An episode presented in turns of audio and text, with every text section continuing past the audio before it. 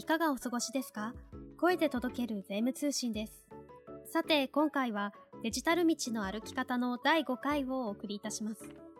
経理パーソンや税理士、会計士など、エンジニアではないけれど DX 推進や業務のデジタル化に関わる方に向けて IT 用語や業務フローの改善方法、ツールの選定ポイントなど実務側の視点で解説をしていきます。ポッドキャストアプリや声で届ける税務通信のスペシャルサイトでお聞きの方には1.2倍速などで聞くのが人気のようです。ぜひお試しください。今回は DX を推進するために理解しておくことが重要なデータとは何かという定義の確認をしていきます。パーソナリティは税理士、情報処理安全確保支援士の田口博先生です。それでは本編をお聞きください。はい、始まりました。デジタル道の歩き方。田口先生、今回もよろしくお願いいたします。はい、よろしくお願いします。前々回、前回と国税庁の方との対談会でしたが、その中でデータという単語がたくさん出てきたんですね。なんとなく DX を推進する上でデータというものの理解が重要なのかなっていうふうに感じたんですけど、どうでしょうか？いやー、川瀬さんそこに気づくとは、デジタル力が向上していますね。褒められてとっても嬉しいです。データというのはですね、DX を推進する上でとても重要になります。今回は DX の推進のポイントその1としてデータとは何かについてお話ししましょう。ポイントの1っていうことなのでデータのことを理解するっていうのはまずはとても重要ということですね。とても重要ですね。まあ、データを理解していないと DX を推進することがま非常に困難になるということですね。ところで、えー、川瀬さん、データは大きく4つに分けることができるんですがご存知ですか ?4 つですか。えっと、2つならなんとなくアナログデータとデジタルデータの違いがあるのかなと思うんですけど。そうですね。えー、アナログデータとデジタルデータ。まあ、アナログデータというものは、数や量を連続的な物理量で表現する方式のものですね。うんうん、そして、デジタルデータというものは状態を示す量を数値化して処理を行う方式のものを言いますね。うんうん、ですから4つのうちの2つは、えー、アナログデータとデジタルデータということになります。で、一般的には時計や体重計などで例えられることが多いですね。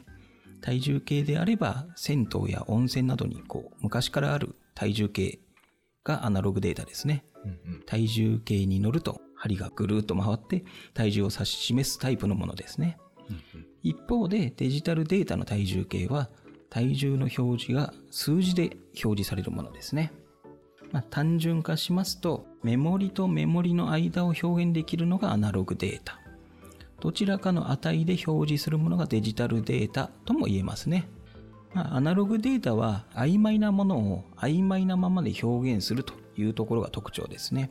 で、デジタルデータは逆にですね、表示できる最小単位未満のものはどちらかの値で表現するということですね。まあ、0と1かとよく言われますけれども、まさにその通りで、デジタルデータは0と1で、アナログデータは曖昧なものとなっておるということですね。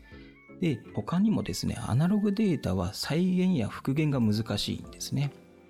デジタルデータであれば復元が容易であるというところもまた特徴の一つですね。はい。あの、まあ、つまりはですね、コンピューターが得意とするのはデジタルデータですと。はい。DX を推進するためにはデータはデジタルデータにするということでしょうね。なるほどですね。なんとなく分かったような気がします。ちなみに、あの、もう二つの方は何ですか？残りの二つですね。はい。構造化データと非構造化データという二つになりますね。構造化データと非構造化データですか？初めてこれは聞いたんですけど、どのような違いがあるんですかね？そうですね。えー、構造化データは行と列の概念を持つデータを言います。はい。列ごとに記録するものが決まっていて、表形式で表すことができるといったものが構造化データですね。はい。まあ、身近な例で言うと、CSV 形式のファイルなどはそうですね。先生、経理部門だと具体的にはどのようなものになりますか？経理部門ですか？そうですね。インターネットバンキングからダウンロードした口座の入出金データえこちらはあの CSV で構造化データになっているものですね。他にもですね、現金出納帳や仕分帳なども構造化データの一つですね。なるほど。そして残りの非構造化データですね。はい。非構造化データは構造化データ以外のデータですね。あの、随分ざっくりなんですね。構造化データ以外が非構造化データ。ちなみに、あの、経理部門だったら、どういうものが非構造化データになりますか？経理部門ですと、えーと紙の請求書は、まあ、当然非構造化データですね。はい。あとはあの PDF 化された請求書。こちらも非構造化データですね。はい。その他にもメールやスキャナ画像とかですね。そういったものも全て該当ですね。すごい該当するものが多いような気がするんですけど。そうですね。まあ一説によるとデータの80%は非構造化データであるとも言われてます。非構造化データが80%もあるんですね。構造化データとその非構造化データのなんとなくうの違いみたいなのは分かったんですけども、その、それが DX 推進にどのような影響があるんですか？非構造化データはコンピューターが利活用することが難しいデータのため、そのままでは再利用が難しいということですね。はい。例えば、先ほど例として挙げたインターネットバンキングの口座入出金データ。はい。こちらを PDF でダウンロードした場合は、デジタルデータに該当するんですが、非構造化データに該当します。うんうんこのデータを会計システムに登録しようとすると、その PDF を、まあ、人間が見ながら会計システムに入力する必要がありますということですね。え利活用をするためには追加の工数が必要になるとはい。いうことです。まあ、もうちょっとこう、お専門的な感じで言うと、非構造化データを構造化データに変換する作業が必要になるということですね。なるほどですね。では、最近 AI 技術だとかで OCR ツールっていうものがあるじゃないですか。はい、ありますね。それはどうなりますか？まあ、AI 技術を活用した OCR ツールで読み取ることもできますが、はい。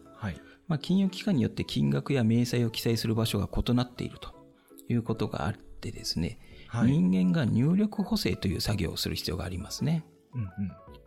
で、このあたりが、えー電子化しても工数が減らない原因の一つということになります。つまり、こう、OCR を通してはいデータを構造化データにしたとしても、はい。そのまま使えるデータになっているかどうかを確認するという工数が出るってことですね。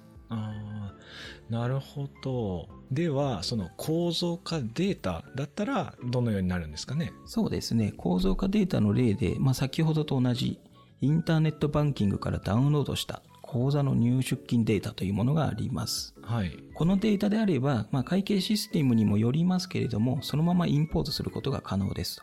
でもっと言えばですね、Web API などを利用して、インターネットバンキングからダウンロードすることなく、直接会計システムに仕分け登録することも可能ですね。工数が削減できるということですね。そうですね。まあ、工数削減だけではなくて、入力誤り自体を防ぐことができますね。一石二鳥ですね。まあ、一石二鳥どころか一石百鳥を目指すのが DX ですね。なるほど。はい。そして DX を推進するためには、データの利活用ですね。一石百鳥ということはもう一回の石で何度も何度も使うということなので、データの利活用、データの再利用、こちらを増やしていくことが重要です。そのためには構造化されているデジタルデータのやり取りをいかに増やすかというところも DX 推進のポイントの一つですね。はい。一石百鳥を目指すのは DX ということで、今回も基礎の解説の部分から大切なポイントを教えていただいてありがとうございました。次回も DX 推進に必要なポイントについてお話しいただきたいなと思ってるんですけれども、田口先生、次回の配信はどのような内容になりますか？次回はですね、電子化とデジタル化の違いについてお話しします。はい。わかりました。それでは今回の配信はここまでです。次回の配信でまたよろしくお願いいたします。田口先生ありがとうございました。はい、ありがとうございました。声で届ける税務通信の新シリーズデジタル道の歩き方の第5回をお送りいたしました番組ではご質問や取り上げてほしいテーマなどを募集していますツイッターをご利用中の方は、ハッシュタグ、声で届ける税務通信をつけてご投稿をお願いします。届けるはひらがなです。また、概要欄のフォームからも受け付けています。お気軽にお寄せください。この番組は、株式会社税務研究会が運営し、Apple Podcast、Spotify、Amazon Music などで配信中です。これまで配信された声で届ける税務通信の各エピソードをシリーズごとに聞くことができるスペシャルサイトもございますのでご利用ください。こちらも詳細は概要欄のリンクをご覧ください。それでは第6回の配信でまたお会いしましょう。